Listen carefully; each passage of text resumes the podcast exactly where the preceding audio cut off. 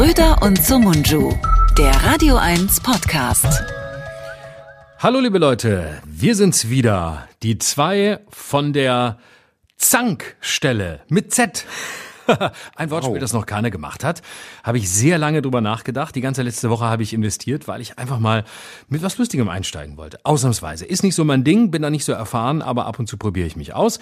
Und ähm, damit das Ganze eingekleidet ist in eine Profistimme, habe ich mir Serdar Somuncu heute wieder dazu geholt, damit das Ganze den Anschein macht, als hätte es Hand und Fuß. Hallo, mein Lieber. Hallo Florian, ist ja super. Zankstelle, wow. Ja, gefällt ne? mir. Mhm, gefällt Mega. Wortspiel. Mega Wortspiel. Schön. Wie ist die Stimmung? Stimmung ist äh, gut. Ich würde sagen eine gute zwei bis zwei minus. Also eine glatte zwei eher. Bei dir? Ach, das ist aber schön. Ja, doch, ich würde auch sagen, ähm, ich würde sogar zwei plus sagen. Weil ich hatte gestern einen sehr schönen Auftritt in Dresden, da war ich gestern und äh, bin mal wieder live aufgetreten. Das war toll. Mache ich wieder ein bisschen Tour und ähm, das war schön gestern Abend. Volles Haus, tolles Publikum übrigens in Dresden. Man denkt immer, man denkt immer, Dresden ist so eine so eine so eine Pegida-Stadt. Das stimmt überhaupt nicht. Es ist ein sehr sehr tolles, buntes, lebendiges Publikum da. Wo hast du gespielt? War das im Rahmen der Humorzone? Genau, im Boulevardtheater war ich. Ein sehr schönes Haus und ähm, ja, also wirklich sehr richtig so von vorne bis hinten, dass man sagt, toll, hier gewesen zu sein. Ein Abend, wo man nirgendwo anders hätte sein wollen. Wer war noch dabei? Äh, ich. es war meine Solo-Show.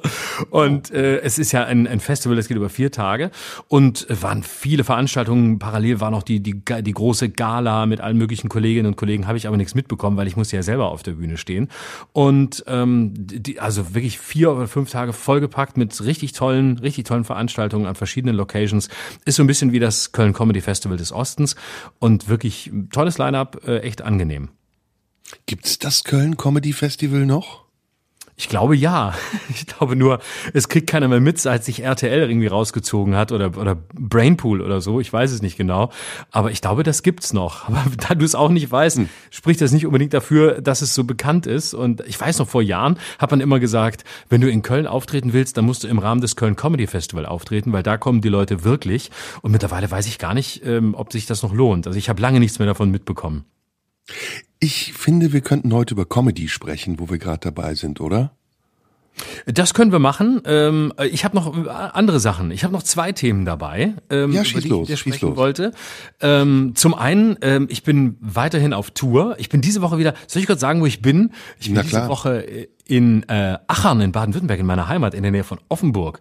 In der Schlossfeldhalle in Achern. Achern ist weiß, da schwätze die Leute so und sage, komm schon nach Achern in Schlossfeldhalle, weiß auch nicht, wer da ist, aber ich glaube, der Arzt Schröder, komm, da geh mal hin.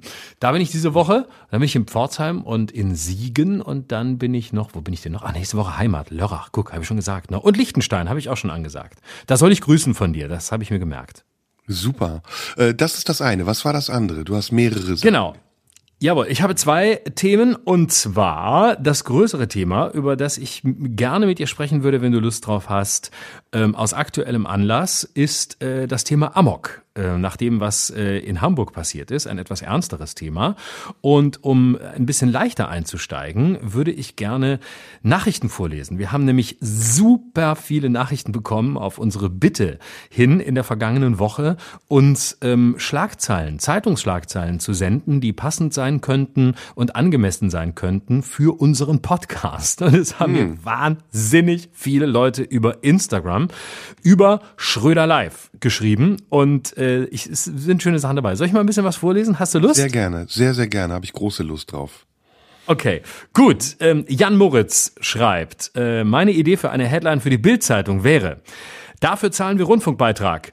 Tourette-Duett teilt im Live-Podcast aus. Oh, ganz gefährlich, ganz gefährlich. Tourette immer schwierig, gibt meistens Ärger, gibt sofort Leute, die schreiben. Erstens Zitat, zweitens Überhaupt. Ähm, äh, dann hier noch, oh, gleich nochmal, Tourette-Türke ginge auch, halte ich aber für etwas zu krass. Ja, das stimmt. Jan Moritz. Dann, ähm, Satire-Schock, Comedy-Chaoten Schröder und Somunchu mit erschütternden Geständnissen. Pascal schreibt, ähm, Arroganzanfall der Agro-Allianz. Wow, vierfach Alliteration. Gleich noch ein A hinten dran. Beziehungsweise, auch sehr schön, Rüpel-Renitenztheater im Theater der Hybris. äh, Reto Thiemann schreibt, Schröder so Mundschuh-Schweinereien, Hassias bekehrt Meinungsblinden und Potthass, Geschmacklosigkeit zum Hören. Dann Florian, Achtung, das gefällt mir sehr. Pöbelsberger Woche. Oder das ist gut, das ist gut. Oder Pönigs, Pöbelsberger Klopse wäre auch gut gewesen. genau. Äh, Baltic Details. Podcast Hooligans zerlegen Lauterbach. Ja, das haben wir schon gemacht. so, jetzt kommt eine ganze Liste von ist Bonko. das noch Bildzeitung oder ist das eine andere Zeitung schon? Das ist alles noch Bildzeitung. Nachher gibt's jemanden, der differenziert gleich noch zwischen mehreren Zeitungen. Da komme ich aber Okay. gleich drauf. Also Überschriften für Zeitungen. So. Klimafeindlicher Kümmeltürke und Kriegstreiberkartoffel sprengen Geschmacksstream 2. Auch gut. Bisschen lang. Äh, dann, ein bisschen lang, aber schön. Robert schreibt, ähm, Arroganzanfall bei Schröder und Sumunchu. Prollduo rastet in Live-Sendung aus. Das ist eine Bild-Zeitungsschlagzeile. Dann schlägt er vor für die FAZ. Was darf Kunst? Anspruch und Wirklichkeit. Taz, Propaganda auf offener Bühne. Schröder und Sumunchu driften nach rechts.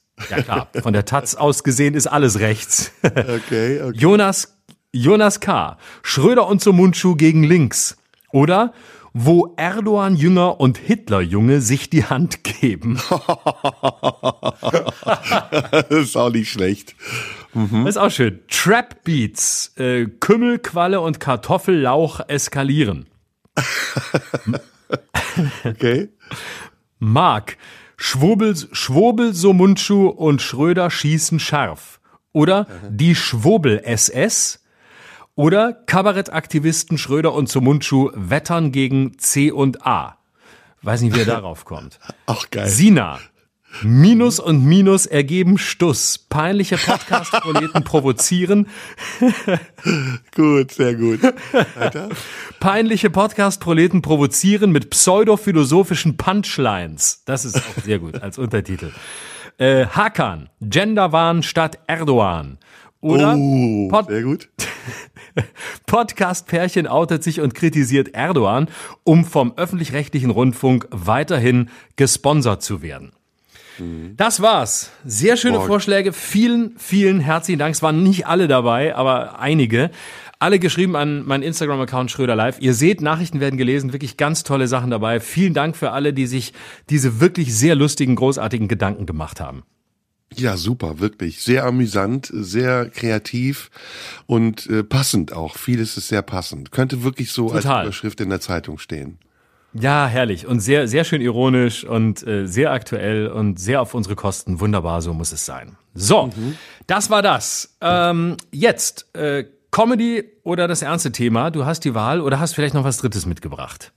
Also ich, ich habe nichts Drittes mitgebracht. Ich habe natürlich viel drüber nachgedacht, worüber wir sprechen können. Ähm, und da blitzte das ein oder andere auf, aber ich habe dann gedacht, nee, wir überlassen uns wieder der Situation.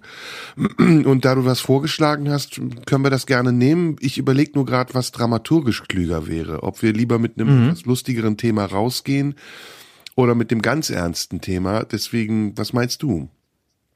Ähm, ich würde sagen, wir machen es folgendermaßen. Wir bauen das ernste Thema in zwei leichtere ein und ähm, schieben noch was Leichtes vorne dran. Und ähm, dann kommt das Ernste und hinten raus, wenn wir noch Zeit und Raum haben und es noch äh, für passend erachten, reden wir noch über das Thema Comedy.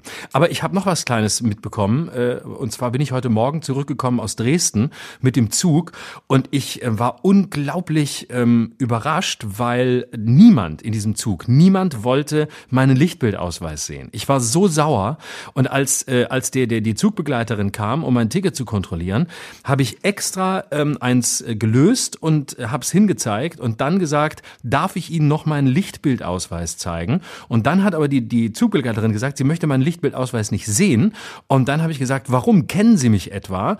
Und dann hat sie gesagt, nein, und da bin ich so ausgeflippt. Und zwar weil die mich nicht kannte und weil ich meinen Lichtbildausweis nicht zeigen durfte. Und habe von mir aus die Bundespolizei ähm, äh, gerufen und und bin am Flughafen BER ausgestiegen, wo ich dann von der Bundespolizei abgeführt wurde, in den leeren Flughafen rein, weil heute gestreikt wird in Berlin.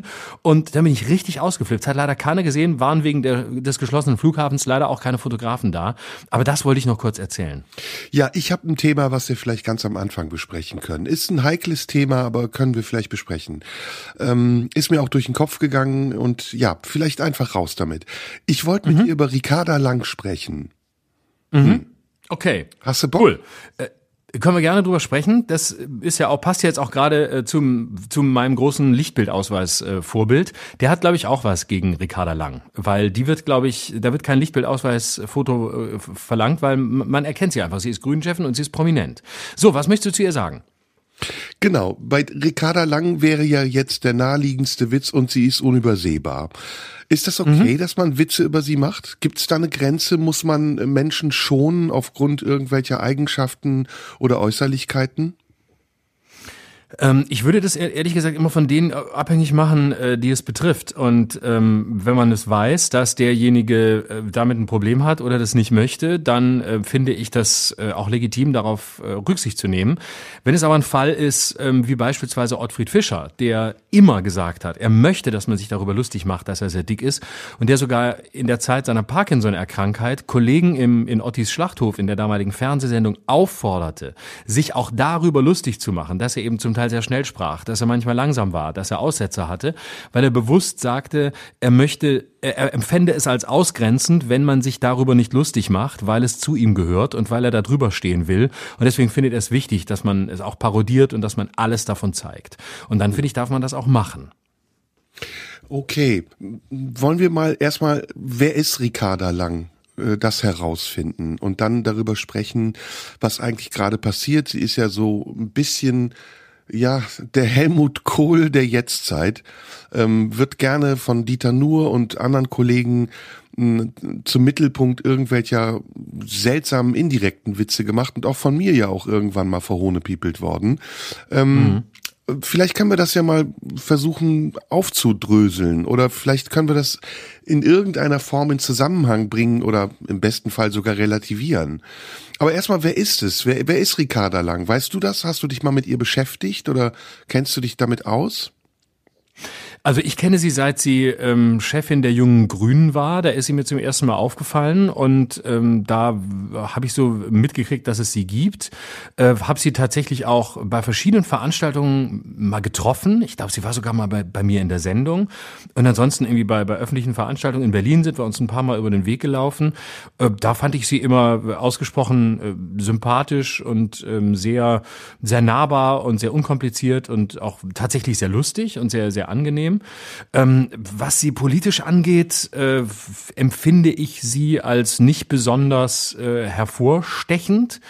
Ich weiß, dass sie sehr viel, ähm, dass sie sehr viel, sehr viel auslöst bei Leuten. Ich glaube, es gibt sehr viele Leute, die sie wirklich nicht mögen oder äh, sie löst viel Antipathie aus. Und ich frage mich immer, warum? Weil bei mir, mir, mir persönlich ist es so, dass, dass die in mir so wenig auslöst. Ich nehme die wahr. Also ich nehme die jetzt weder in, in irgendeiner Qualität, weil sie etwas sagt oder weil sie etwas tut, noch äh, reizt es mich, mich an ihrem Äußeren äh, abzuarbeiten. Also ich bin ja irgendwie auf so einer kühlen Temperatur. Was weißt du mhm. von ihr? Ich weiß nicht allzu viel. Also ich weiß, dass sie sehr jung ist. Sie ist, glaube ich, ähm, wir haben jetzt 2023, müsste, wie alt ist sie dann? Äh, ich glaube knapp 30 so. Ich glaube 94 mhm. oder sowas geboren. Wenn man 94 geboren ist, ist man heute wie alt? Äh, 2004, 2014, 2015. Dann ist man 29. Genau, knapp 30, genau. genau. Dann, dann ja. liege ich ganz richtig. Ähm, ich weiß, dass sie zusammen mit Omid Nuripur die Vorsitzende, die Bundesvorsitzende der Grünen ist und äh, dass sie vorher Sprecherin, wie du richtig gesagt hast, der Grünen Jugend war. Ähm, ich weiß, dass sie irgendwo aus der Nähe von Stuttgart kommt. Ich glaube. Filderstadt, genau. kann das sein? Mhm. Hört man genau, auch so ein bisschen an ihrem Akzent. Und mhm. was man natürlich auch weiß, ist, dass sie studiert hat und das abgebrochen hat, so wie du auch, mhm. so wie viele auch. Aber genau. den Grünen, das spricht sehr für sie, finde ich. Aber sie hat Jura genau. studiert, das spricht wieder gegen sie. genau, man, man unterstellt ja vielen Grünen, dass sie Studienabbrecher seien und dass das wie eine Zugangsberechtigung zu einem Amt bei den Grünen sei. Mhm. Ähm, Ich möchte aber dazu sagen, man kann auch ein Studium nicht abschließen, ohne bei den Grünen zu sein. Also ich zum Beispiel. Gibt's auch. Also nicht, dass jetzt alle sagen, alle, alle Studienabbrecher sind bei den Grünen. Ähm, es sind nur, nur manche da. Aber andere machen ja. noch unsinnigeres Zeug. Dann, ähm, genau, sind so ein paar Daten, ähm, ich weiß, dass sie mal zur Europawahl kandidiert hat, ähm, dass sie sich offen zu ihrer Bisexualität bekennt. Ähm, sie ist irgendeine Ausschussvorsitzende, ich weiß jetzt nicht genau, welcher Ausschuss das ist äh, irgendeiner Arbeit und Soziales, irgendwie sowas, glaube ich. Naja, mhm. und das, was natürlich Anlass ist für ihre politischen Gegner, sich über sie lustig zu machen, ist ihre Figur, ist, dass sie eben mhm. sehr ähm, üppig oder opulent oder wie man es jetzt auch nennen will, ähm, beleibt ist und dass ähm, sie keinen Hehl daraus macht, auch gerne zu essen. Es gibt ein Video, ich weiß gar nicht, ob das ein Fake-Video ist, ähm, in dem man sie sieht. Sie sitzt in der Bahn, glaube ich, und ähm, isst aus einer McDonalds-Tüte. Und Anlass ähm, jetzt im Aktuellen sich über sie lustig zu machen war, dass sie gesagt hat, man müsse ähm, Kinder schon von früh auf dazu erziehen, sich gut zu ernähren, sprich auf Zucker zu verzichten und eben auch auf fettige Lebensmittel zu verzichten. Und das war natürlich eine Steilvorlage für all diejenigen, mhm. die gesagt haben, wie kann jemand, der selbst so eine Figur hat, anderen Leuten vorschreiben, was sie essen und was nicht. Im Gegensatz dazu ist sie eine Person, die sehr viel Emotionen auslöst, sowohl bei ihren politischen Gegnern als auch bei ihren politischen Befürwortern. Man ähm, kann viele andere Politiker sehr hart angehen, aber sobald man was über Ricarda Lang sagt, äh, kriegt man ziemlich krassen Gegenwind. Dann fallen Begriffe wie ähm, Bodyshaming, Fatshaming und es wird in einen Kontext gebracht, in dem viele andere Politiker zum Beispiel sich nicht bewegen. Und da müssen manche sehr viel aushalten. Ich habe eben als Beispiel Helmut Kohl genannt, der jahrelang ähm, von der Titanic als Birne ähm, verhohnepiepelt wurde. Und da ist bei ihr, scheint bei ihr irgendein anderes Recht zu gelten oder eine andere Empfindlichkeit. Und ich frage mich, woher das kommt und wollte das einfach mal mit dir besprechen und überlegen, ob das nicht auch unsere Aufgabe sein kann, an solche Grenzen zu gehen, vielleicht um auch Unmut anzustoßen und dann eine Dis Diskussion oder Debatte, die wir dann auch natürlich ertragen müssen, in der es darum geht, wie, und das ist vielleicht auch ein Querverweis zu unserem letzten Thema, wie Comedy heute funktioniert. Funktioniert mhm. Comedy noch so wie seinerzeit, als die Leute gesagt haben, jede Minderheit hat ein Recht auf Diskriminierung? Oder muss mhm. Comedy, muss Kabarett auch politisch korrekt sein mittlerweile? Mhm. Ja, das hat natürlich viele Dimensionen, dieses Thema. Also ähm, ich fange mal so mit so einer ganz persönlichen Dimension an. Ich war ja selber äh, auch mal dick und fettleibig als Jugendlicher und auch später immer mal wieder. Ähm, äh, aber es war eher so, ich war jetzt nicht richtig fett oder so, aber ich war dicker. Ich weiß noch, wie sehr mich das verletzt hat, als man sich darüber lustig gemacht hat. Ähm, wie schrecklich ich das fand, wie erniedrigend das war. Zugegeben, ich war jünger. Ich war natürlich auch nicht prominent. Ich habe mich nicht für einen Lebensweg in der Öffentlichkeit entschieden. Aber ich weiß, ähm, wie schlimm wie schlimm dieser Schmerz sein kann. Aus meiner heutigen Position würde ich sagen, wenn man sich heute über mich lustig macht, und dann kann man das gerne tun, dann darf man das. Und da sage ich als jemand, der in der Öffentlichkeit steht, man kann sich über alles an mir und mit mir lustig machen. Und egal, was man findet, ähm, das muss ich als öffentliche Person aushalten. Egal, was die Leute sagen, das kann mir dann gefallen oder nicht gefallen. Und äh, dann kann ich mich entscheiden, ob ich mit dem, was justiziabel ist, anders umgehe, als mit dem, was einfach nur mir nicht gefällt. Das mal so als Prämisse. Also die erste Frage wäre, was muss jemand, der in der Öffentlichkeit steht, aushalten? Es könnte ja auch etwas anderes sein.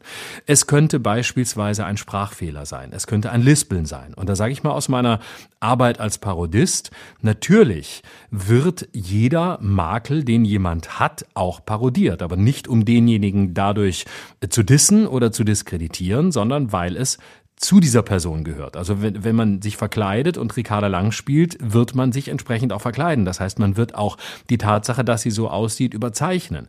Man könnte auch sagen, Karl Lauterbachs äh, permanentes Also, also, also, was er immer in seine Worte einbaut oder seine Sätze.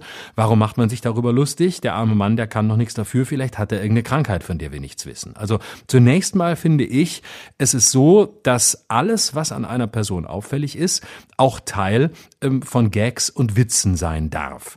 Und ich bin schon immer noch der Auffassung, mal als Prämisse, dass die Ausgrenzung von Menschen, die Ausgrenzung von Gruppen und auch die Ausgrenzung von Minderheiten in dem Moment beginnt, in dem man sich nicht mehr über sie lustig macht und sie damit rausnimmt, weil das Lachen auch etwas Befreiendes hat und weil es damit auch Menschen inkludieren kann. Und ich würde zunächst auch sagen, Paradoxerweise könnte es auch inkludierend wirken, wenn man sich äh, beispielsweise über eine über einen Menschen, es muss nicht Ricarda Lang sein, aber über einen Menschen lustig macht, der fettleibiger ist, genau wie man sich über jemanden lustig macht, der äh, einen Sprachfehler hat, weil es zu ihm gehört und weil man es damit nicht ausschließt. Und in dem Moment, in dem ich es nicht tue, sage ich ja, ich muss diese Person schonen und in dem Moment, in dem ich jemanden schone, in dem Moment sage ich, er ist nicht als souveränes Mitglied dieser Gesellschaft Gesellschaft anzuerkennen, denn er muss geschont werden. Er muss äh, in gewisser Hinsicht in den Arm genommen werden, weil er sich nicht wehren kann. Und wenn ich unterstelle, dass sich jemand nicht wehren kann,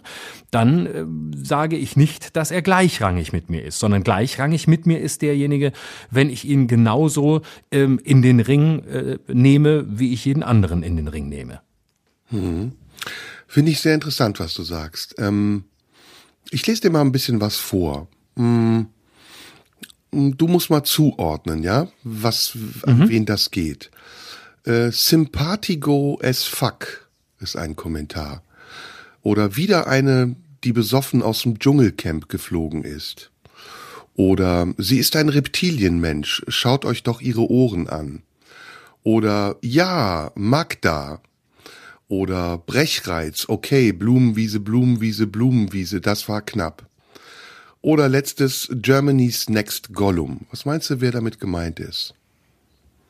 Was, wer könnte das sein? Dschungelcamp geflogen. Äh, das scheint ja eine sehr unbeliebte Person zu sein, ne? Ja, keine Ahnung. Ah, nee, es ist wahrscheinlich gar niemand, der aus dem Dschungelcamp geflogen ist. Es ist wahrscheinlich jemand, äh, jemand anderes. Also es ähm, ist in einem und demselben Medium, aus dem ich dir jetzt vorlesen werde. Und ich sag mal noch nicht, wer es ist. Ich lese dir jetzt mal andere Kommentare vor. Es ist das gleiche mhm. Medium. Ich werde gleich aufklären, welches Medium es ist. Und dann wirst du vielleicht zuordnen können, wer gemeint ist. So, jetzt kommen die Kommentare über die andere Person. Ähm, leider nicht mehr witzig. Warum machst du das? Ähm, wie viele Menschen einfach nicht verstanden haben. Gut, das ist harmlos. Ähm, vielleicht, ähm, warte mal, ich muss mal was anderes suchen. Äh, na gut, das sind negative. Kugelfisch im Süßwasser. Und so etwas will über Gesundheit reden. Ballon einfach. Ähm, genau das ist jetzt Ricarda Lang. Das hast du sofort erkannt, genau. Hier noch ein kritischer, ja. genau diese Kritik von Bodyshaming ist doch das, was ihr da hineininterpretiert. Ich kann davon nichts erkennen. Genau, das erste war Alice Weidel und das zweite war Ricarda. Ah, Okay. Das heißt, man stellt fest, es gibt bei Alice Weidel sehr viele Menschen, die sich das Recht herausnehmen, diese Frau unsachlich zu beschimpfen. Das scheint irgendwie äh, ein gutes Recht zu sein, das man sich nimmt, während bei Ricarda Lang ein anderes Gesetz zu gelten scheint. Ich frage mich, warum? Also wer ist der Gesetzgeber, ist erstmal die Frage. Das sind die Kommentierenden. Und die Kommentierenden sind natürlich eine sehr unterschiedliche Klientel. Das sind Leute, die meine Instagram-Seite liken.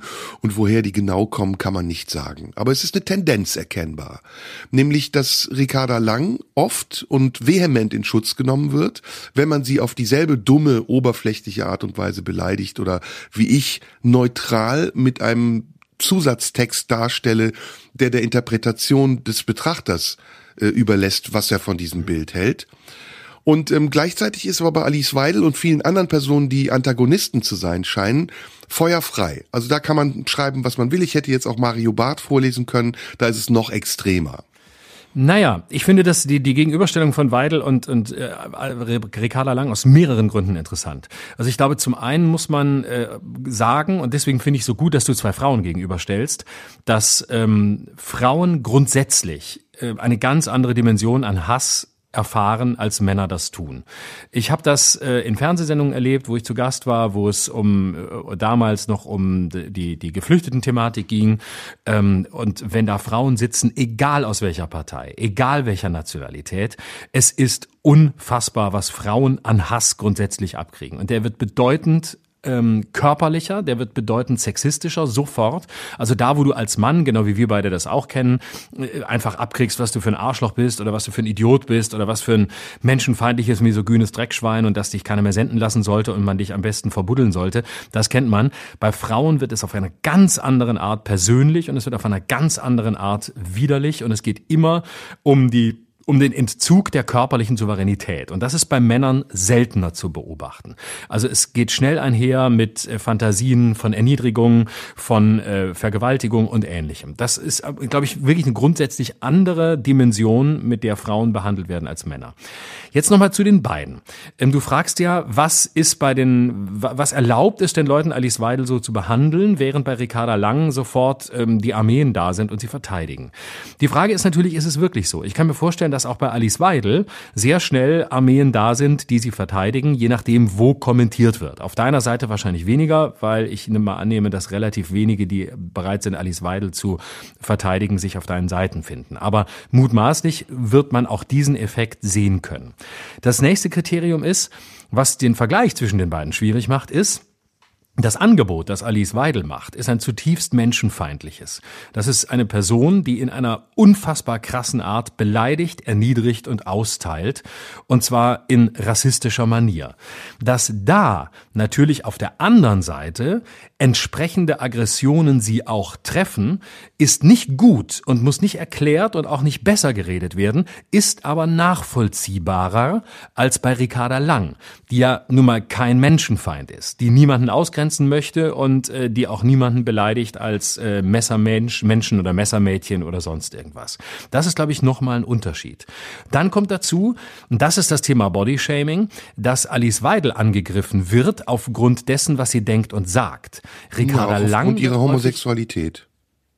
Das kann sicher sein. Okay, das kann gut sein. Ricarda Lang aber wird häufig angegriffen aufgrund der Tatsache, wie sie aussieht.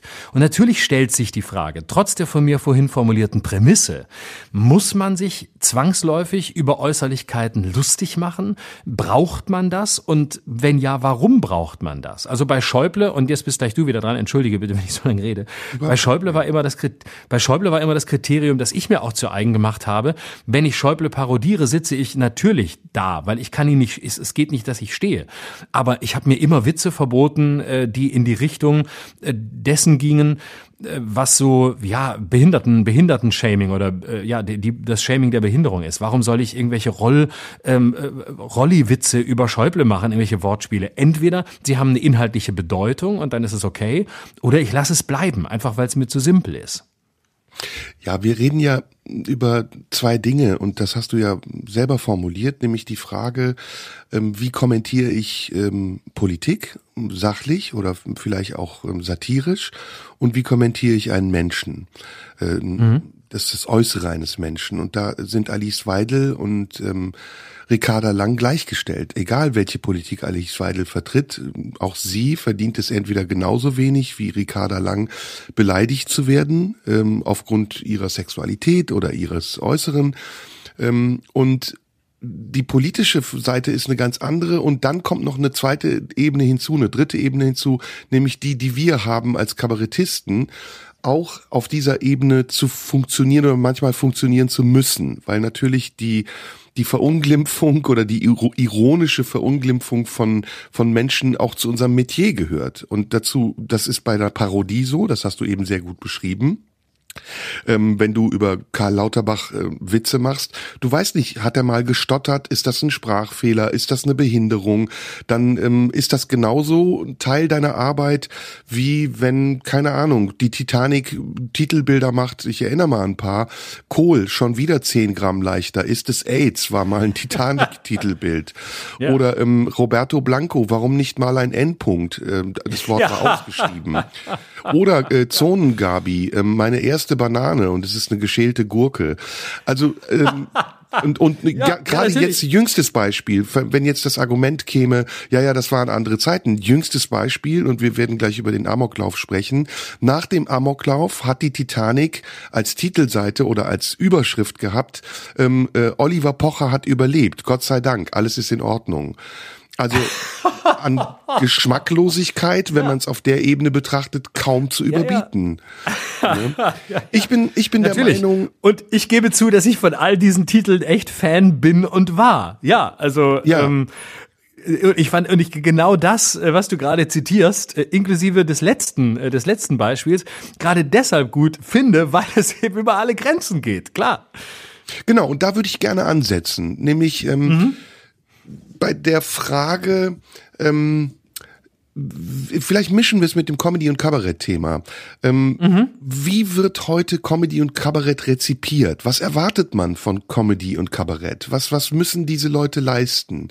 Müssen sie ähm, aufklären? Müssen sie ähm, ähm, konform sein oder dürfen sie gar nicht konform sein? Müssen sie immer gegen den Strich gebürstet sein? Gibt es so eine, so eine Verpflichtung zum Anarchismus? Oder kann Comedy und Kabarett ganz unterschiedlich sein. Kann Comedy und Kabarett genauso wie ja unsere politische Landschaft sehr divers ist, auch divers sein. Kann, kann es rechte Kabarettisten geben oder rechte Comedians? Mhm. Ähm, und warum unterscheidet man nicht oder warum unterscheidet man selten zwischen der Ebene, auf der Comedy und Kabarett und Satire stattfindet und der Ebene, auf der fundierte politische Kritik stattfindet. Und letzte Frage, warum gibt es innerhalb dieser Unterscheidung auch nochmal ähm, verschiedene Varianten? Also wenn es zum Beispiel um Türken geht, das hatten wir ja schon mal, dann darf ein Jan Böhmermann ein Gedicht zitieren, in dem äh, der türkische Präsident als Ziegenficker bezeichnet wird. Und viele sagen, ja, das ist doch Satire, das versteht man hier in unserem Kulturkreis. Wenn äh, Charlie Hebdo eine Titelseite hat, auf der der Prophet dargestellt wird und die Menschen, die islamischen Glaubens sind, sich darüber aufregen und sagen, das verletzt unsere, unsere, unseren Glauben, dann sagen wir auch, ja, pff, das ist uns egal, das ist Satire, das ist Teil unserer äh, westlichen Zivilisation und unserer Werte, die wir hier vertreten. Andererseits, aber wenn es nur um das bloße Äußere von Ricarda Lang geht, sind es vielleicht sogar die gleichen Leute, die plötzlich sagen, nee, das darf man nicht. Das ist zu banal, das ist Body-Shaming. Ist es weniger mhm. banal, den Propheten Propheten auf der Titelseite von Charlie Hebdo darzustellen? Ist es weniger banal, Erdogan als Ziegenficker zu bezeichnen? Naja, das Ziegenficker-Gedicht muss man jetzt nochmal in Oder den Anführungszeichen, äh, ja, das, da muss man jetzt nochmal die Anführungszeichen drumrum setzen, die leider häufig übersehen wurden und die das Ganze so entstellt haben, wie es am Ende entstellt wurde. Naja, das, das war, ja ein Manöver, entschuldige bitte. Da, da müssen wir uns ja. ja. nicht für dumm verkaufen lassen. Das war ein Manöver, ähm, um etwas zu sagen, was man sonst nicht hätte sagen können. Das macht auch Tim Kellner. Der sagt Dinge und dann sagt er, hätte man denken können. Ja, den mhm. Trick, den musst du mir Ist nicht klar. erklären. Ja, ist klar, aber trotzdem muss man es äh, um, nur um das um dem Werk gerecht zu werden als das äh, darstellen, was es was es damals war. Aber das mit den Mohammed Karikaturen ist natürlich tatsächlich ein interessanter Punkt, weil äh, da geht's ja genau darum, was davon zeigen wir, was davon ist in einer Welt, in der alles überall jederzeit zu sehen ist, zeigbar. Inwieweit darf man andere Kulturen, andere Länder, andere Religionen, andere Glaubensüberzeugungen in diesem Moment verletzen? Und ähm, ich stand immer auf dem auf dem Standpunkt, äh, wir dürfen müssen diese diese Karikaturen zeigen. Ähm, es ist essentiell. Es es gehört dazu, dass wir uns genau damit auseinandersetzen.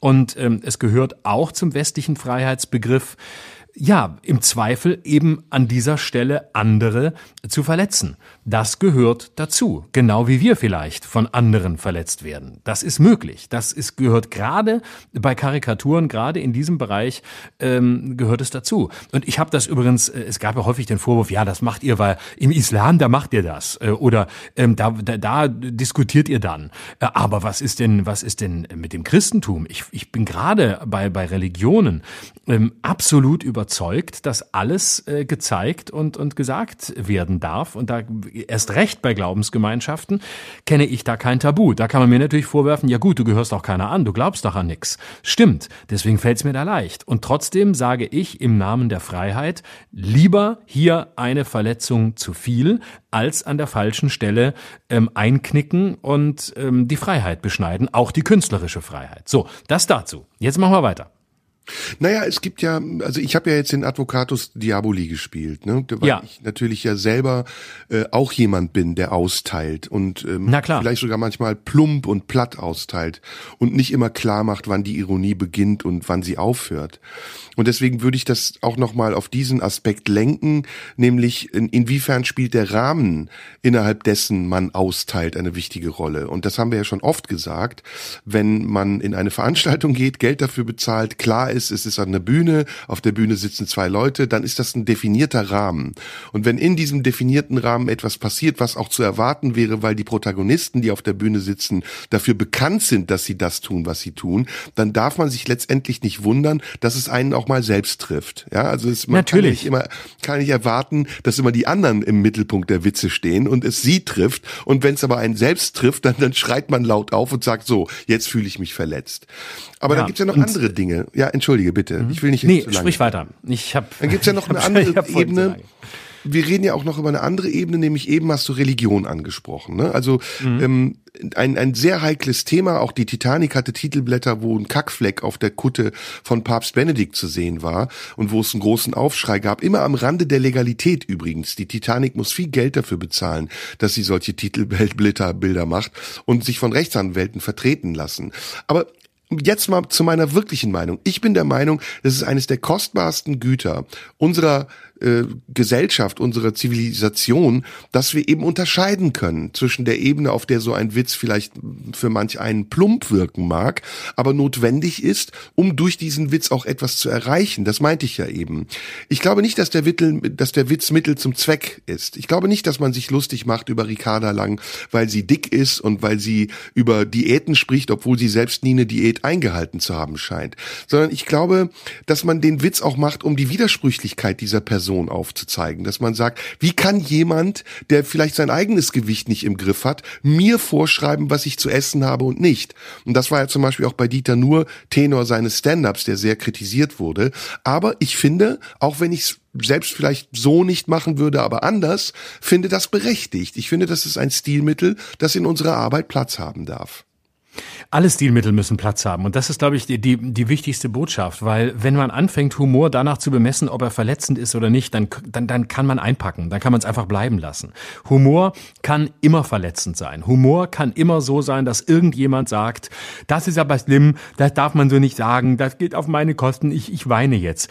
That's the fucking business. Ja, man kann sich versuchen, dahingehend ähm, selbst kritisch zu bespiegeln, indem man sich fragt, okay, was sage ich da, mit welcher Haltung sage ich es, in welcher Situation sage ich es, ist es konsequent, ist es nachvollziehbar, gibt es Missinterpretationen, möchte ich die einkalkulieren, ja oder nein, vielleicht möchte ich es ja, vielleicht möchte ich ja auch missverständlich erscheinen, auch das kann zum Humor gehören.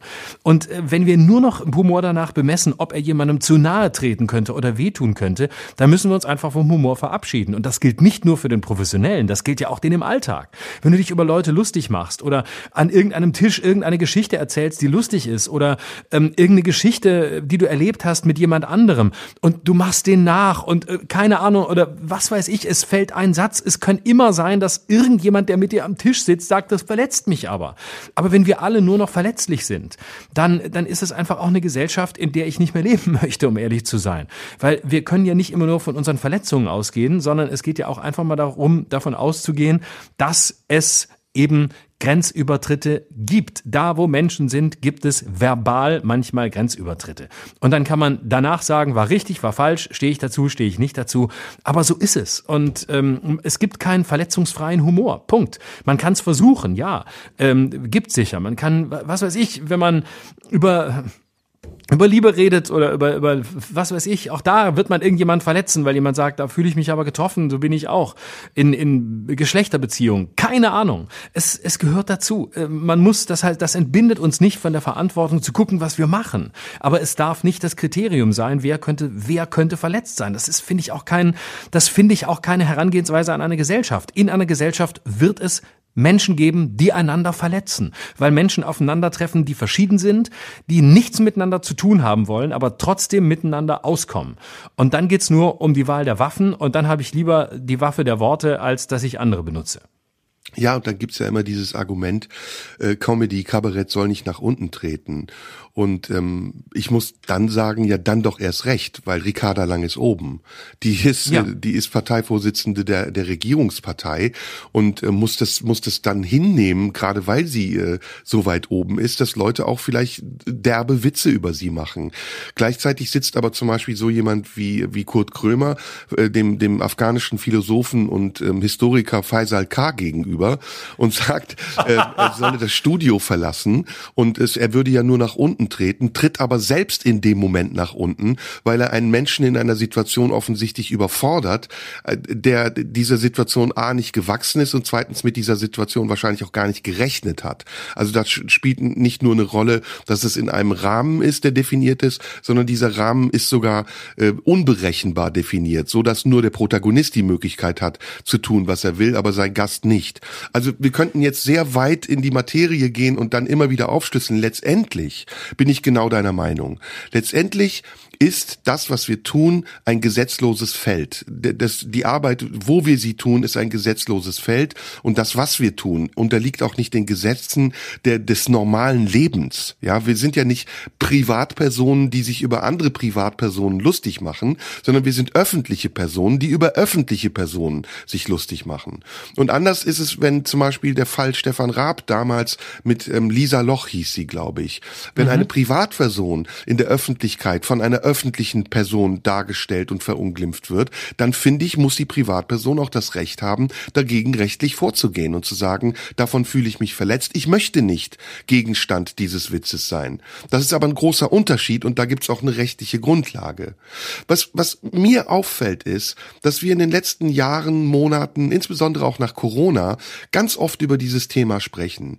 Und dass wir neben der Tatsache, dass es natürlich auch etwas Selbstreferenzielles hat und eigentlich nur nur widerspiegelt, wie sehr wir damit beschäftigt sind, ich es als soziologischen Aspekt auch sehr wichtig finde, nämlich die Frage danach, haben wir uns als Gesellschaft in unserem Humor und Kulturverständnis eigentlich weiterentwickelt?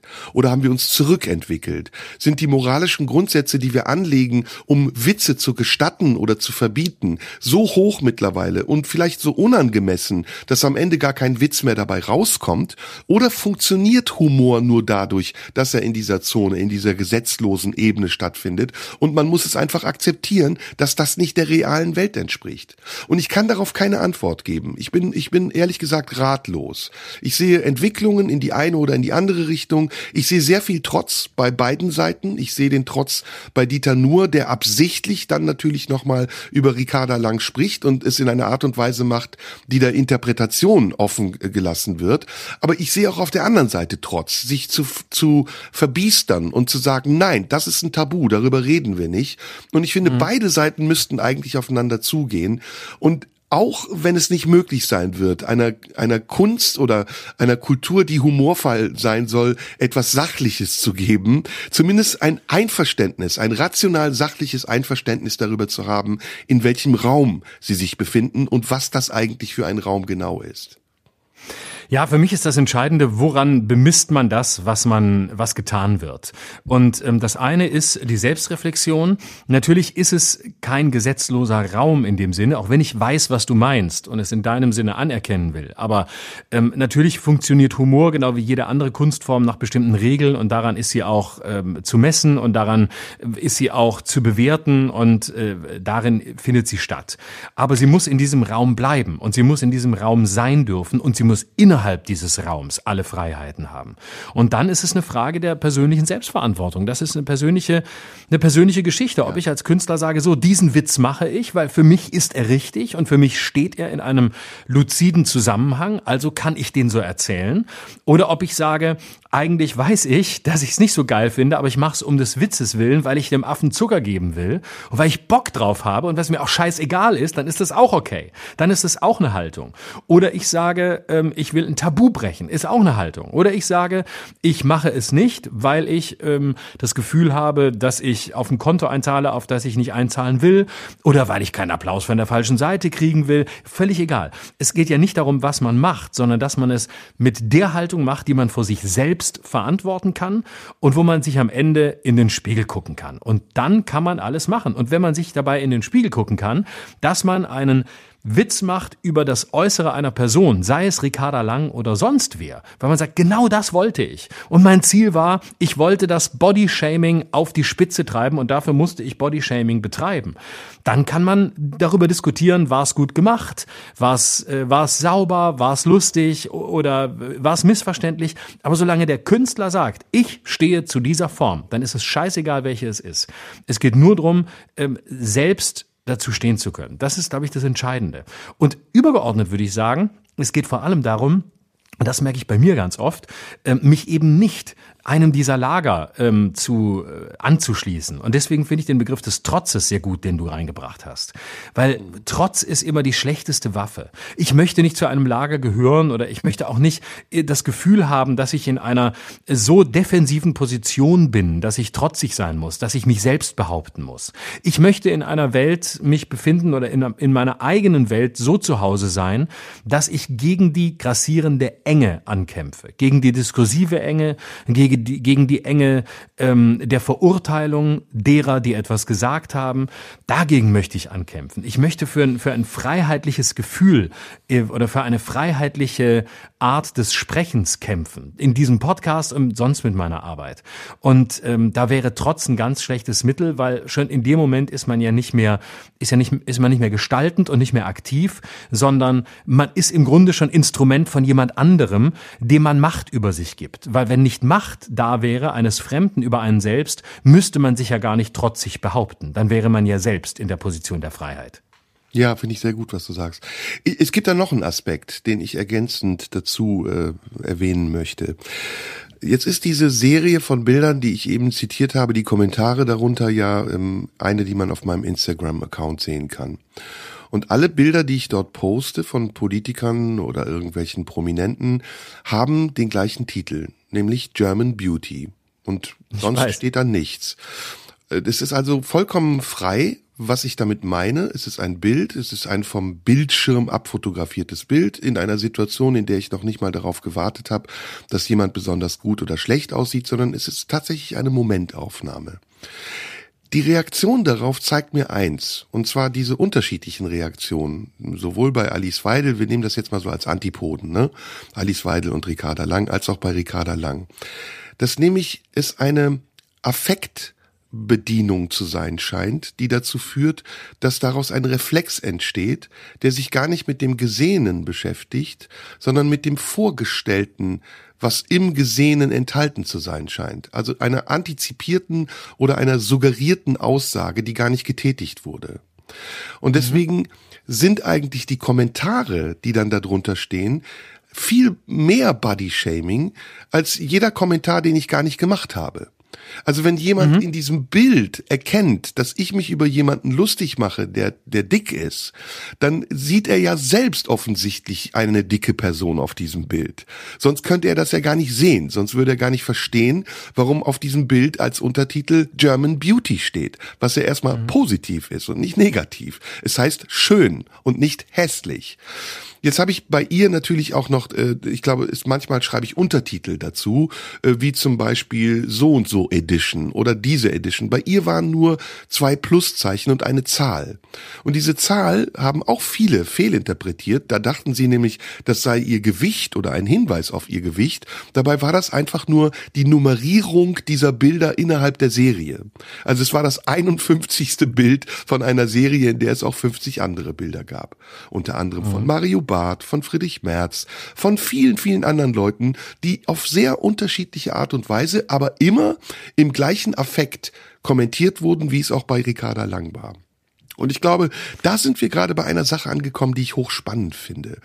Und die auch Ursache ist dieser Diskussionen und Debatten, die sich dann verlagern auf Grundsätzliches, nämlich auf die Frage, darf Satire so etwas? Darf Kunst so etwas? Es ist nämlich, dass wir mittlerweile einen Impuls brauchen, und diese Impulse kommen dann irgendwo her, um etwas Ausdruck zu geben, was sowieso schon in uns lagert. Das heißt, wir haben etwas, was darauf wartet, dass ein Impuls es auslöst, dass wir das loswerden können.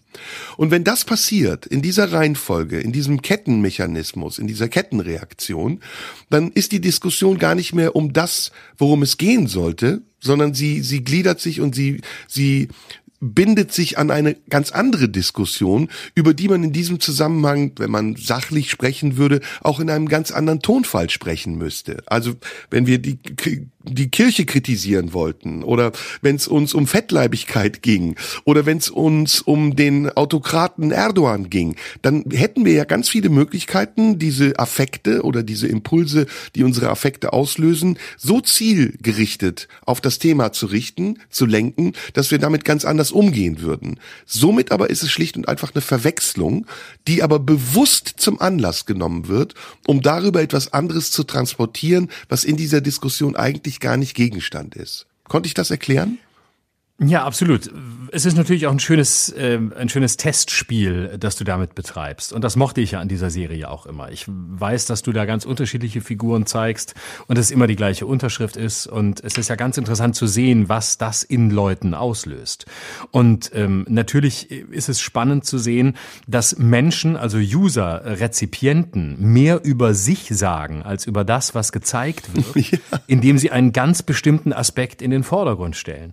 Wenn du ein Bild Bild von Friedrich Merz mit seiner neuen Brille zeigst, wird keiner drunter schreiben, äh, Brillenshaming oder wie können Sie sich über Friedrich Merz lustig machen oder ähm, was haben Sie gegen diesen Mann, wie können Sie den so darstellen? Wenn du ein Foto von Ricarda Lang postest, ohne was dazu zu sagen, genau wie du zu Merz nichts gesagt hast, wird es ganz andere Assoziationen auslösen. Das heißt, was dieser kleine künstlerische Akt in dem Moment zeigt, ist ja, wie ist eigentlich die aktuelle Psychologie, wie ist eigentlich die Verfassung der Menschen, die aufgrund eines multiple interpretierbaren Bildes nur eine ganz bestimmte Interpretation in den Vordergrund rücken. Das macht es ja spannend. Und das ist ja etwas, was, was Kunst grundsätzlich ausmacht, wenn es ihr gelingt, etwas zu zeigen, was die Menschen in ihrem eigenen Interpretationsraum äh, antrifft und was damit etwas über die aussagt, die, ähm, die, die sich dann äußern oder die an einer bestimmten Stelle lachen oder an einer bestimmten Stelle sich aufregen, schweigen oder in das berühmte Ho-Ho-Ho-Lachen verfallen.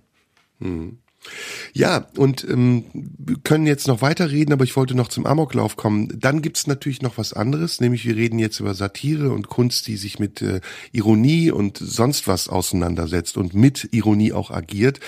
Aber es gibt ja auch noch die, die seriöse Kunst in Anführungsstrichen, wie zum Beispiel auf der Dokumenta in Kassel, wo dann ein offensichtlich äh, antisemitisches Bild oder eine antisemitische Darstellung abgehangen oder zuerst äh, verdunkelt und später komplett abgehangen wird. Auch da, finde ich, ist wieder die Frage, wird etwas verwechselt. Also wird die Absicht des Künstlers mit der eigenen Absicht verwechselt, äh, engagiert zu sein und ist das Engagement noch scharf? Also hat es noch wirklich die nötige Schärfe, um wirklich diejenigen zu treffen und anzuklagen, die schuldig sind und sich schuldig machen? Oder ist es so blind, ist es so ähm, ähm, ähm, kurzsichtig oder wie auch immer, dass es die Falschen trifft oder vielleicht sogar auch Menschen trifft, die eigentlich auf der gleichen Seite stehen. Und als letztes Beispiel, ähm, was mich besonders wütend macht und traurig, ist, dass Menschen, die eigentlich meine Arbeit kennen müssten, wissen müssten, dass ich seit Jahren sie und ihre Anliegen in Schutz nehme. Also es wäre absurd zum Beispiel, wenn ich mir ähm, anmaßen würde, über irgendwelche Glaubensgemeinschaften, explizit über irgendwelche Glaubensgemeinschaften verletzende Witze zu machen, wo ich doch ganz klar derjenige immer bin und gewesen bin und bleibe, der gesagt hat, jeder Mensch hat ein Recht auch darauf respektiert zu werden. Und nicht nur dadurch, dass er diskriminiert wird in einem kabarettistischen Kontext, sondern auch dadurch, dass man dahinter sich sichtbar und nachweisbar und in den Referenzen, die man hinterlassen hat, eine Haltung hat und eine, eine Auffassung von richtig und gut hat, die jedem bewusst sein muss, der in eine solche Vorstellung kommt und sich dieser Situation aussetzt. Aber gut, das ist jetzt lange. Ich glaube, damit haben wir das Thema auch von meiner Seite aus jedenfalls abgefrühstückt. Ja. Gut. Dann Amor. sprechen wir über dieses ernste Thema vom äh, von letzter Woche, Donnerstagabend in, in Hamburg, der Amokschütze, der ähm, mehrere äh, mutmaßliche Zeugen Jehovas äh, getötet hat. Ähm, ja, ich wollte gar nicht so sehr über dieses, über dieses konkrete Ereignis mit dir sprechen, sondern eher über dieses Phänomen des Amoklaufs und wenn wir wollen, auch gerne mit dem, dem Umgang, mit dem gesellschaftlichen, vielleicht auch mit dem medialen Umgang, mit dem, was da passiert ist. Und ähm, ich äh, wollte mal so ein bisschen was zum Thema Amok sagen. Ich habe mich da recht lange mal mit, mit beschäftigt, mit diesem, mit diesem ähm, mit diesem Komplex, was ist das eigentlich? Weil es ist ja eigentlich etwas, was, ähm, was so rausfällt aus äh, vielen anderen Taten oder vielen anderen äh, kriminologischen Fällen, über die man so, über die man so spricht. Und es ist ja immer, wie auch jetzt, völlig zu Recht, wie so eine Schockstarre zunächst da. Man sieht sowas und äh, weiß gar nicht, wie man das einordnen soll und ist äh, relativ unsicher, auch wenn man über dieses Thema spricht. Deswegen würde ich erstmal dich fragen, als du davon gehört hast, als du es in den vergangenen Tagen auch die Berichterstattung verfolgt hast, was äh, hat es in dir ausgelöst? Was ähm, hast du beobachtet? Was, was ist dir aufgefallen? Keine Testfrage, es ist wirklich nur nee, mein nee, Interesse an dem, wie du es gesehen hast. Also ich muss ganz ehrlich zugeben, ich habe es nicht wirklich mitbekommen. Ich habe es mitbekommen als Titelzeile der Bild und dann in vielen anderen Zeitungen auch. Aber ich war sehr abgelenkt und natürlich ist das immer erschütternd zu sehen, wie ein offensichtlich psychisch kranker Mensch, Amok wird ja auch als psychische Störung eingeordnet, ähm, nicht nur sich selbst umbringt, sondern eben kollektiv auch andere Menschen mit in den Tod zieht. Und ähm, Gleichzeitig immer bei solchen Taten stellt sich die Frage, wie kommt jemand an die Waffe und wie kann der ähm, so ein Arsenal von, von Munition irgendwo lagern, ohne dass es kontrolliert wird. Und in diesem Fall war es ja wohl sogar so, dass die Polizei auf ihn hingewiesen wurde und ihn auch kontrolliert hat. Und trotzdem ist es ihm gelungen, diese verheerende Tat anzurichten, so wie ja auch in Halle oder bei vielen anderen Amokläufen in Winnenden immer die Frage war, wie kommen die Täter an die Waffen und die Munition? Es sind also zwei mhm. Dinge, neben der natürlich äh, Trauer darüber, dass so eine Tat passiert, eben auch die, das, die Fassungslosigkeit darüber, dass wir in Deutschland und das im Gegensatz zu den USA ähm, ja eigentlich Gesetze haben, die so etwas ja mindestens einschränken könnten, aber offensichtlich werden diese Gesetze nicht rigoros genug befolgt oder angewandt, dass eben solche Menschen, solche Täter dazu in der Lage sind, so solche verheerenden Taten durchzuführen. Also das eine ist, ist mit Sicherheit die Waffenfrage. Ich habe gerade heute gelesen, es sind in Deutschland fünf Millionen Waffen im Umlauf, äh, war ein, war ein Text in der, in der Süddeutschen Zeitung. Wobei man auch sagen muss, dass äh, von den offiziell registrierten Waffen und äh, von denen, von denen, die ähm, bei Menschen sind, die offensichtlich eine haben dürfen, dass von denen nur vier Prozent aller Straftaten ausgehen. Das heißt, man muss von einer ungeheuer hohen Dunkelziffer ausgehen, von Waffen, die einfach da sind, die Menschen irgendwie haben und äh, die mit denen irgendwas irgendwas machen können. Und ähm, das, was du ansprichst, die Frage, wie kommen die Leute an die Waffen, äh, führt ja schon auf die Spur des Themas, nämlich, dass da offensichtlich Menschen am Werk sind, die sehr gezielt und sehr strategisch vorgehen. Das verbindet die meisten Amokläufe der letzten Zeit, ähm, nämlich, dass ein Täter offenbar gezielt die Nähe zu einem Schützenverein sucht, dass er gezielt das Schießen lernt. Du kannst ja nicht nur eine Waffe besitzen, du musst ja auch wissen, wie du triffst. Und ähm, das sind Leute, die offensichtlich genau diese Nähe suchen, die dort auch es schaffen, äh, sich so zu bewegen, dass sie als vertrauensvoll gelten, dass sie einen Waffenschein bekommen, dass niemand merkt, dass sie mutmaßlich eine psychische Störung haben. Denn beispielsweise ist eine psychische Krankheit ein Ausschlussgrund, eine Waffe besitzen zu dürfen in Deutschland. Aber der Täter aus Hamburg ähm, war offenbar psychisch krank, aber niemand wusste davon. Er selbst noch nicht mal, weil er, nach dem, was ich gelesen habe, auch nie einen Arzt aufgesucht hat. Das heißt, da sind natürlich Lücken und äh, da sind Lücken, die wahrscheinlich auch, selbst wenn das Waffenrecht verschärft wird, wofür ich sehr bin, ähm, sehr schwer äh, zu schließen sind. Und ähm, damit äh, komme ich auf so einen allgemeineren Teil dieses Themas. Das Erstaunliche ist ja immer wieder nach ähm, Amokläufen, dass man kon äh, konsistieren muss äh, oder oder äh, konsistieren muss, dass die Täter, die es getan haben, sozial offensichtlich bis dato unauffällig waren. Entweder weil sie ähm, sehr zurückgezogen gelebt haben, was aber meistens nicht der Fall ist, sondern meistens lebten sie sehr durchschnittlich. Also auch die Täter von Littleton, Colorado oder selbst der der Amok-Schütze von Winnenden, der ja Schüler war, waren relativ unauffällige Leute. Die waren nicht sozial völlig ausgegrenzt, die waren nicht ganz schlecht in der Schule oder waren ähm, gehörten zu irgendeiner ausgegrenzten Minderheit, sondern das waren Menschen aus der Mitte der Gesellschaft, denen man nie zugetraut hätte, dass sie sowas tun. Und das ist dann das, was die Psychologie als psychopathisch bezeichnet, nämlich dass sie offensichtlich zu etwas in der Lage sind, was man niemals gedacht hätte, dass sie das sein könnten, eben weil sie so durchschnittlich wirkten. Und was auch bei vielen auffällt, ist, nicht alle, aber sehr viele hatten vorher offensichtlich die Zeit und die Muße, ähm, ein Manifest zu schreiben. Das kennt man spätestens seit Anders Breivik, äh, die grauenhafte Tat auf äh, Utøya, wo die, wo die Kinder dieses äh, Zeltlagers von ihm getötet wurden, der ja ein ewig langes und völlig krudes Manifest geschrieben hat. Und all diese Manifeste, genau auch wie die des Hamburger Täters, lassen schließen auf ein komplett ähm, geschlossenes, ähm, wenn auch natürlich äh, psychopathisches Weltbild. Und das sind immer wieder die gleichen Themen, die da angesprochen werden.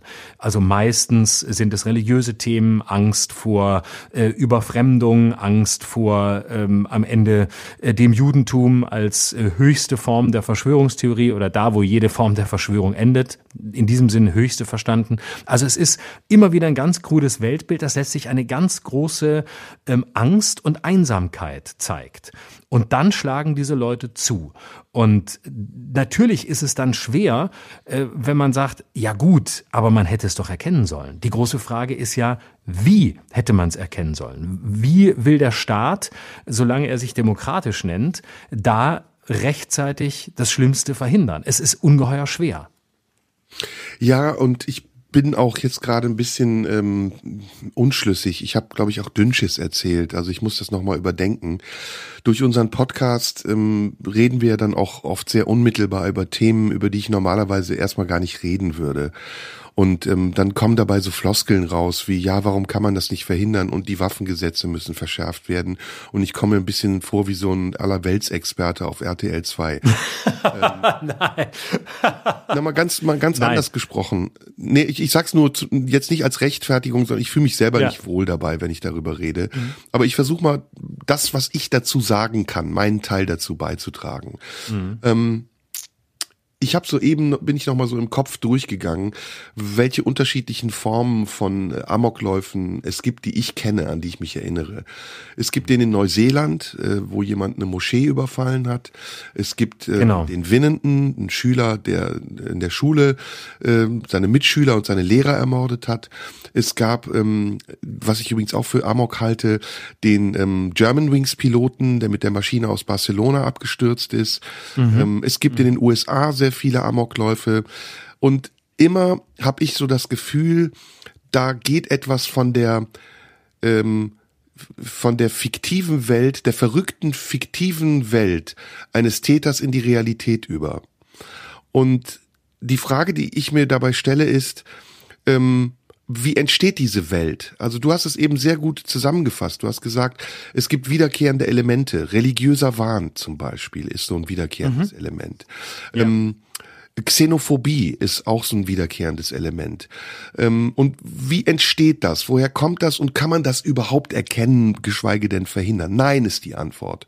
Man ja. kann das nicht verhindern. Es wird immer wieder Menschen geben, die psychisch so krank sind, dass sie irgendwann nicht mehr unterscheiden können zwischen ihren Wahnvorstellungen, die sie treiben, und den Taten, die sie dafür begehen. Aber wir können versuchen, mindestens ein, ein Psychogramm unserer Gesellschaft zu erstellen, aus dem wir erkennen, welche Aspekte so etwas fördern und welche Aspekte so etwas auch vervielfachen und unberechenbarer machen. Und da habe ich einen Gedanken, den ich schon seit längerem habe und den wollte ich dir erzählen. Ich glaube, ähm, man spricht ja in diesem Zusammenhang ja auch oft irgendwie beim, beim Attentäter zum Beispiel in Winden von der schlechten Wirkung, die Computerspiele auf Jugendliche haben. Und auch wenn ich diese, diese Argumentation ein bisschen Hanebüchen finde und an den Haaren herbeigezogen, hat sie doch etwas Wahres, nämlich, dass unsere Sichtweise auf das, was wir anrichten mit dem, was wir an unmittelbarer Tat vollziehen, dass die sich virtualisiert hat und dass wir den Effekt, wenn wir in die Grauzone unseres Geistes geraten, wahrscheinlich gar nicht mehr richtig abschätzen und erkennen können. Ich gebe mal ein anderes Beispiel, nämlich ähm, die Messerattentäter, von denen wir immer lesen. Menschen, die offensichtlich auch verwirrt sind und das ist auch eine Form von Amok, wenn die mit dem Messer in Zug gehen und da wahllos auf die Menschen einstechen, die kommen ja auch politisch erstmal aus einer anderen Richtung. Die sind nicht xenophob, aber sie leiden auch unter einem religiösen Wahn und trotzdem mündet das in einer ähnlichen Tat. Also sie, sie fühlen sich wie jemand, der Gerechtigkeit schafft oder im Sinne, im Namen der Gerechtigkeit mordet.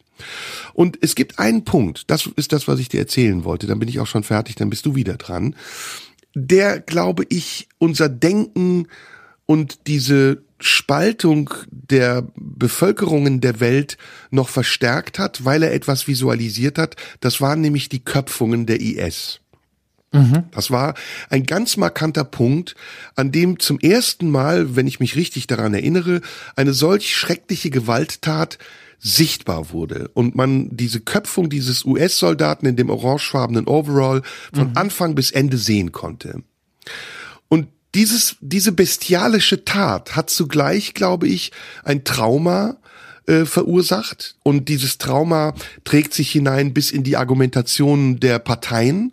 Also wenn heute die AfD auf einer natürlich ganz anderen Ebene, viel abgemildeter, ausländerfeindlich oder äh, überhaupt gegen Zuwanderung argumentiert, schwingt dieses Bestialische, was man in dieser Tat erkannt hat und was man jetzt verbannen will oder in diesen Menschen, die hier leben und potenzielle Gewalttäter sind, wiedererkennt, eine Rolle. Das, das ist da immer drin enthalten.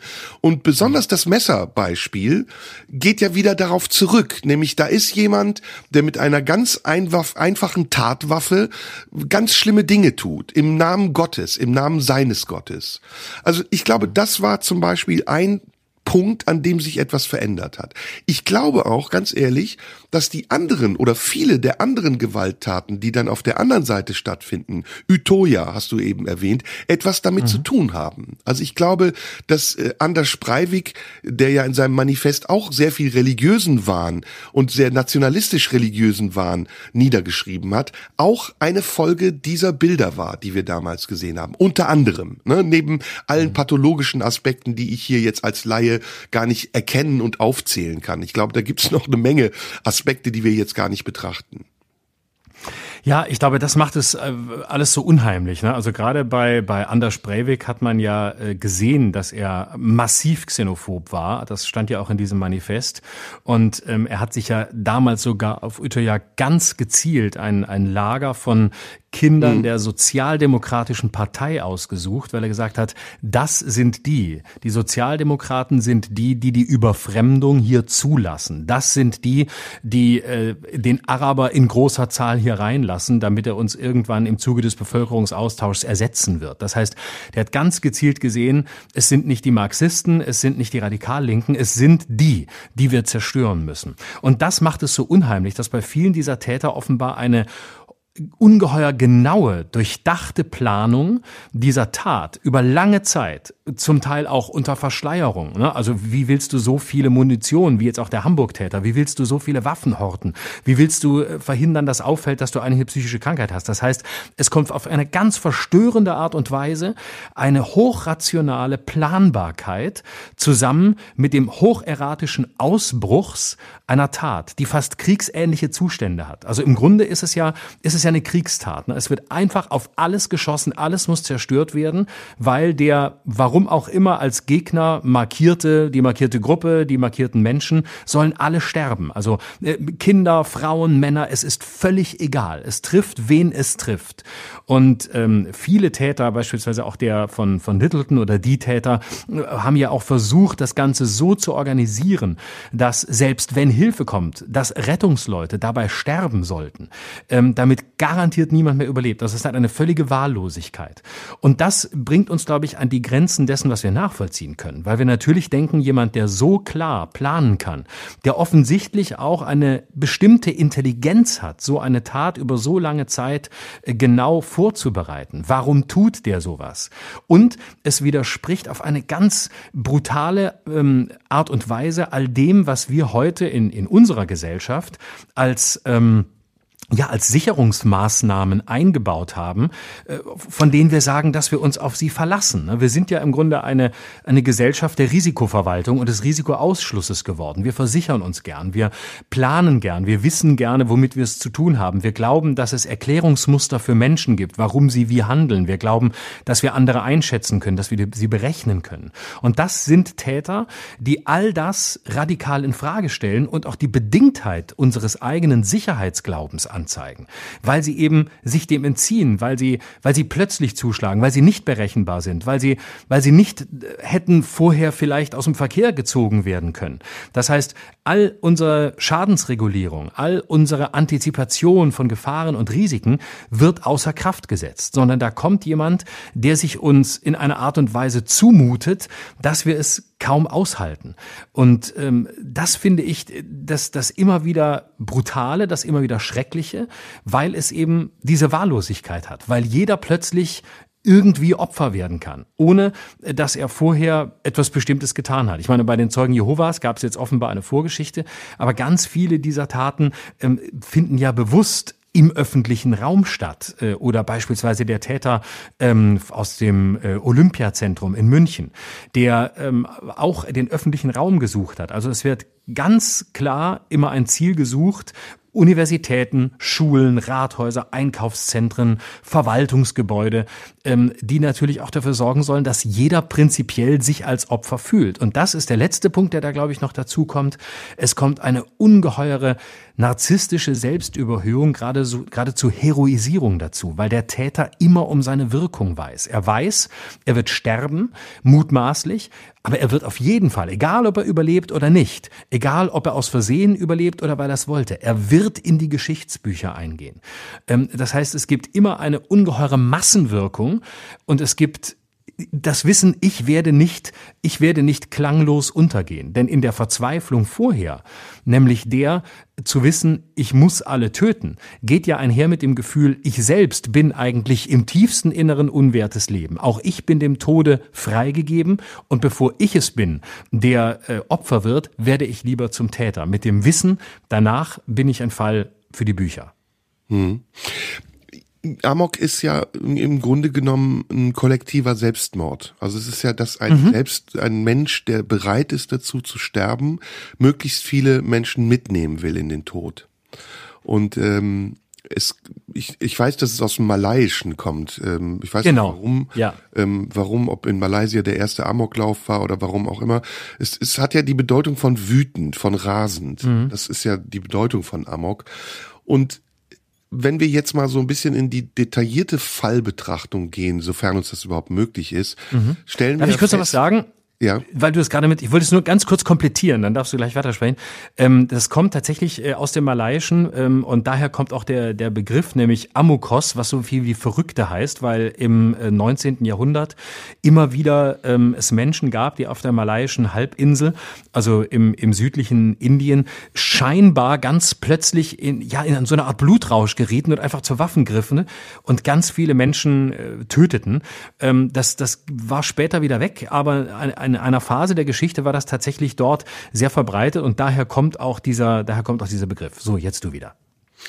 Genau, also ich wollte jetzt gerade so ein bisschen in die Detailbetrachtung gehen und versuchen mit dem geringen Wissen, das ich habe, oder dem der oberflächlichen Kenntnis mal so ein paar Aspekte zu beleuchten. Also der erste Aspekt ist das, was diese Taten gemeinsam haben. Es ist ein Selbstmord. Es ist ein kalkulierter, geplanter Selbstmord. Die meisten Amokläufe sind nicht spontan oder impulsiv, sondern sie werden von langer Hand geplant. Und wie du eben richtig gesagt hast, der Täter nimmt dabei in Kauf, er möchte es vielleicht sogar, am Ende dieses Amoklaufes hingerichtet zu werden oder sich selbst hinzurichten das, was diesem Amoklauf ähm, ähm, was vor diesem Amoklauf passiert, ist unterschiedlich in unterschiedlichen Fällen, aber es gibt da auch wieder ein paar Gemeinsamkeiten, die wiederkehrend erkennbar sind. Also zum Beispiel ähm, Wahn, religiöser Wahn. Eine Situation, in der sich ein Mensch isoliert hat, und in dieser Isolation seinem Wahn ausgeliefert zu sein scheint und dieser Wahn irgendwann so drückend und fordernd wird, dass er ihm nicht anders entkommen kann als eben durch diese Tat und am Ende dieser Tat durch den äh, Freitod. Ähm, die Formen des Wahns sind aber unterschiedlich. Wir haben jetzt einen be beleuchtet, das ist der religiöse Wahn. Und religiöser Wahn ist ja ein, ein besonderer Wahn, der eine Geschichte hat, der ja auch ähm, in unserer Geschichte vorkommt. Zum Beispiel in der, in der frühen Phase von Adolf Hitler, als er in Wien war wo er äh, in die Fänge esoterischer äh, Bünde geraten ist, die ja in einem in einer Art Wahn waren, die den Juden als Verkörperung des Bösen gesehen haben. Und ein Patient damals C.G. Jungs ähm, war ähm, Daniel Schreber. Ich weiß nicht, ob du den kennst oder davon gehört mhm. hast. Der Sohn des Schrebergarten-Erfinders. Ich glaube, er heißt Daniel mit Vornamen der ähm, besessen war, eben von der Vorstellung ähm, einer jüdischen Gefahr und der zugleich auch diese Gefahr, das ist übrigens auch noch ein Merkmal dieses Wahns, sexualisiert hat. Also der in seinen Albträumen von Juden misshandelt wurde und ähm, anal penetriert wurde und äh, also Sodomie erfahren hat. Ähm, all das gibt es in diesen Wahnvorstellungen der Amoktäter. Das kann man, das kann man bei äh, Anders Breivik finden, das findet man bei vielen anderen auch. Dann gibt's aber noch was anderes und da komme ich so ein bisschen auf die Frage, haben wir als Gesellschaft eine Verantwortung dazu, so etwas zu erkennen oder solchen Menschen einen anderen Platz zuzuweisen, als sie vor der Tat hatten. Ähm, es gibt die persönliche Frustration, also die Demütigung, zum Beispiel äh, des Attentäters in Winnenden. Das war ja ein sehr junger Mensch, der offensichtlich mhm. wahnsinnig wütend war auf seine Lehrer, auf seine Mitschüler, der unter gravierenden Minderwertigkeitskomplexen litt. Oder der Pilot der Germanwings Maschine, der dachte, er würde blind werden oder seine Sehstärke würde nicht mehr ausreichen, damit er weiter als Pilot arbeiten kann. Also gravierende persönliche Probleme, die mit Selbstentwertung zu tun haben, die damit zu tun haben, dass diese Menschen sich von der Gemeinschaft der anderen verhöhnt fühlen oder denken, sie wären minderwertig in den Augen der anderen, führen dazu, dass irgendwann die Sicherung durchbrennt und man aus dieser Wut eine Tat macht und sagt, so, jetzt bestrafe ich all diejenigen und am Ende mich, die dafür verantwortlich sind, dass ich in dieser misslichen Situation gelandet bin. Das ist nur so ein Beispiel. Es gibt dann noch ein letztes Beispiel, da würde ich sagen, ist es ein großer Anteil politische Motivation, die auch noch dazu beiträgt, dass die Täter sich auf der Seite des Gerechten wähnen. Das war in Neuseeland, als der Täter so perfide war, dass er mit einer Kamera auf, auf ich glaube, auf mhm. einem Helm oder in der Hand die Taten alle mitgefilmt hat und sie dann danach ins Internet gestellt hat. Also nicht nur in sich und seiner Tat etwas Heroisches gesehen hat, sondern sogar darauf spekuliert hat, dass seine Tat und sein Heroismus überlebt und übrig bleibt, ja. so wie du das ja eben genau. sehr richtig gesagt hast. Und ganz mhm. zum Schluss, es gibt ein Beispiel für das, was ich eben meinte mit, müssen wir als Gesellschaft nicht anders damit umgehen und es vielleicht sogar früher erkennen und ihm einen anderen Platz geben.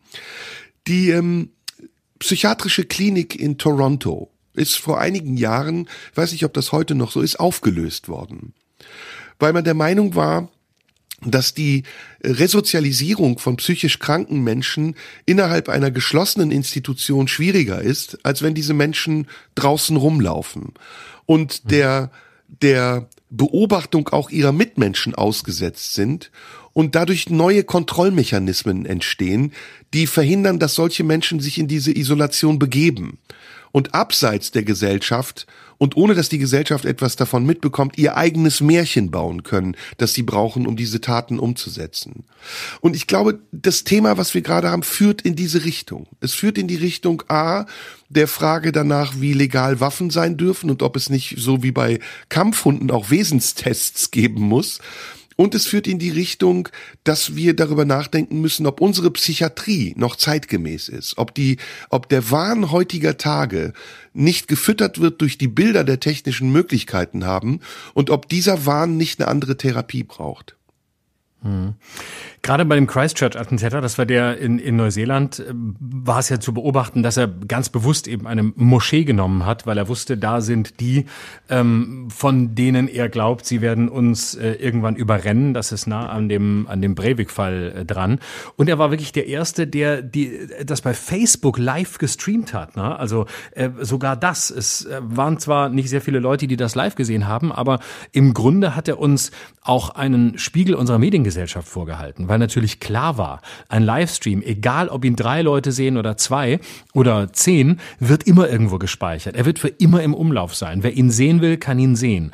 Und wer ihn sich angucken will, kann ihn angucken, egal was er tun will, um sich selber äh, einen Schauer äh, über, äh, über den Körper äh, laufen zu lassen oder um Nachahmungstäter zu werden, was auch immer. Und ähm, dadurch äh, entsteht natürlich nochmal eine neue Qualität. Ähm, ich glaube, der Täter von Halle war auch einer, der der sich dabei selbst gefilmt hat. Ähm, das war jetzt in Hamburg nicht der Fall, aber ähm, das ist natürlich nochmal ja, das, was diese Täter natürlich auch bezwecken, weil sie auch Wissen, dass ihre eigene Position die ist, die am Ende bleibt. Also sie lösen gesellschaftliche Debatten aus. Wenn es in einer Schule passiert, über das Schulsystem, über den Druck in der Schule, über Erziehung, über das, was im Kinderzimmer geguckt werden darf, über Freizeit, über Ballerspiele, was auch immer. Also es wird ja alles umgedreht in der Diskussion danach, nochmal angeguckt und meistens aber auch so liegen gelassen, wie man es vorher vorgefunden hat, weil wirklich was ändern tut sich nicht.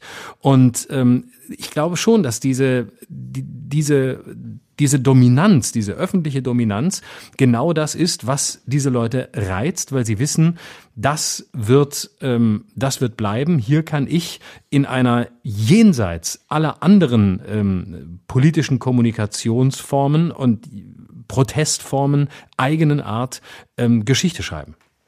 Ja, und ich glaube, da ist noch was. Ähm, je länger wir drüber reden, desto mehr fällt mir dazu ein.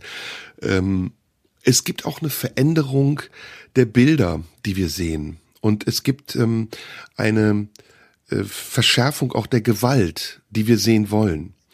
Und das kann man ähm, sehr gut beobachten bei den Filmen, die sich in den letzten 30 Jahren verändert haben. Splatterfilme zum Beispiel. Früher hat man in Filmen höchstens eine Leiche gesehen und nicht die Tat. Und mit dem Zeitalter der Splatterfilme hat man gesehen, wie jemand einem anderen eine Pistole vor den Kopf hält und abdrückt und dann das Gehirn in die Luft fliegt.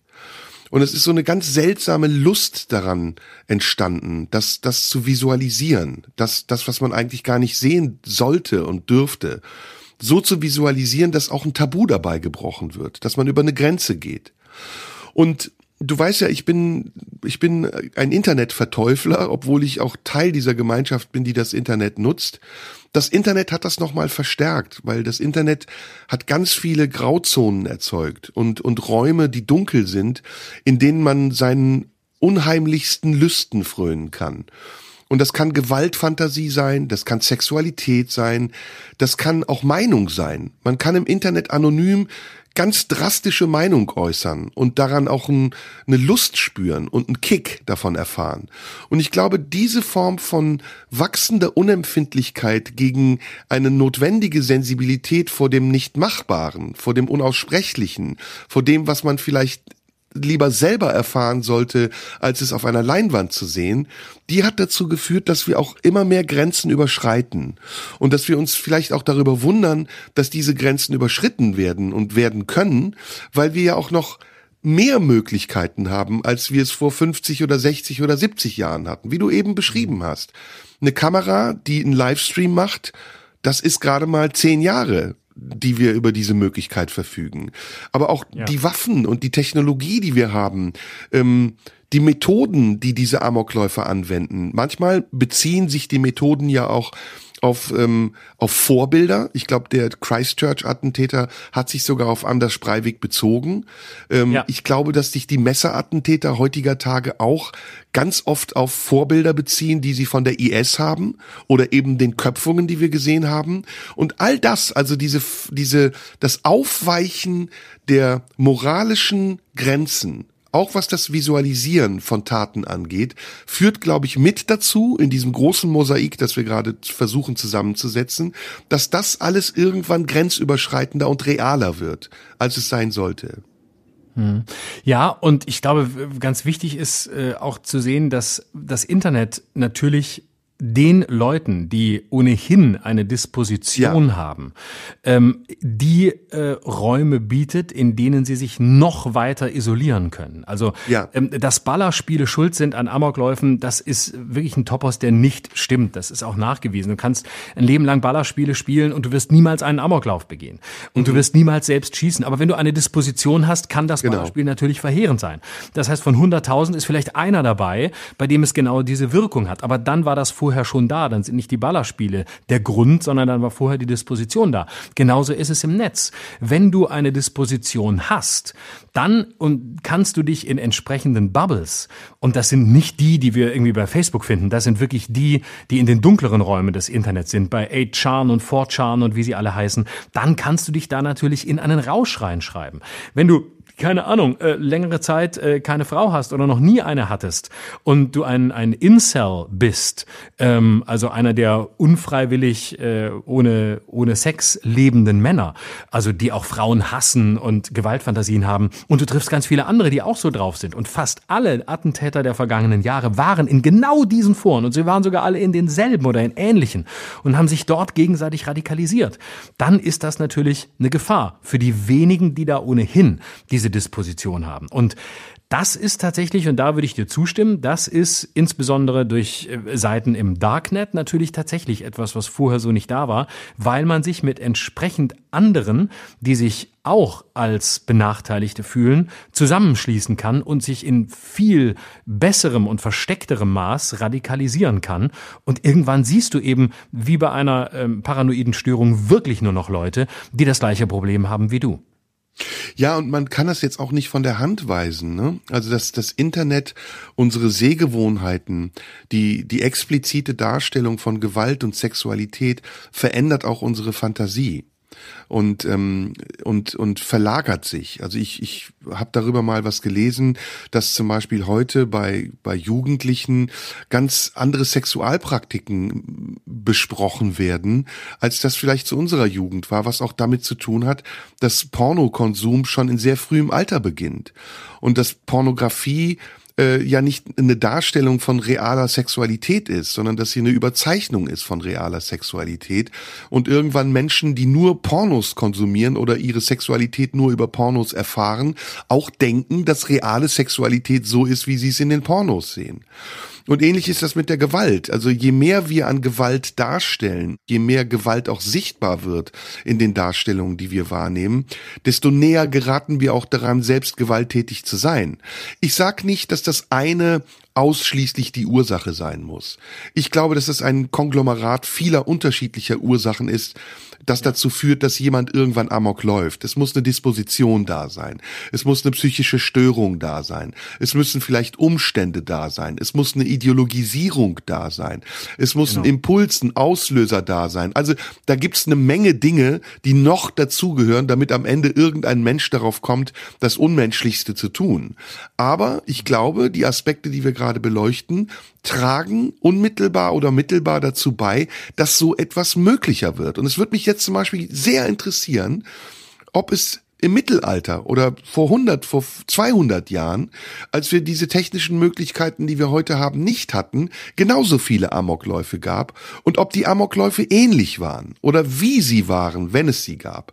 Das würde mich sehr interessieren. Ich glaube, ich kann mir vorstellen, dass sich mit der technischen Entwicklung und der gesellschaftlichen Entwicklung auch die Amokläufe verändert haben.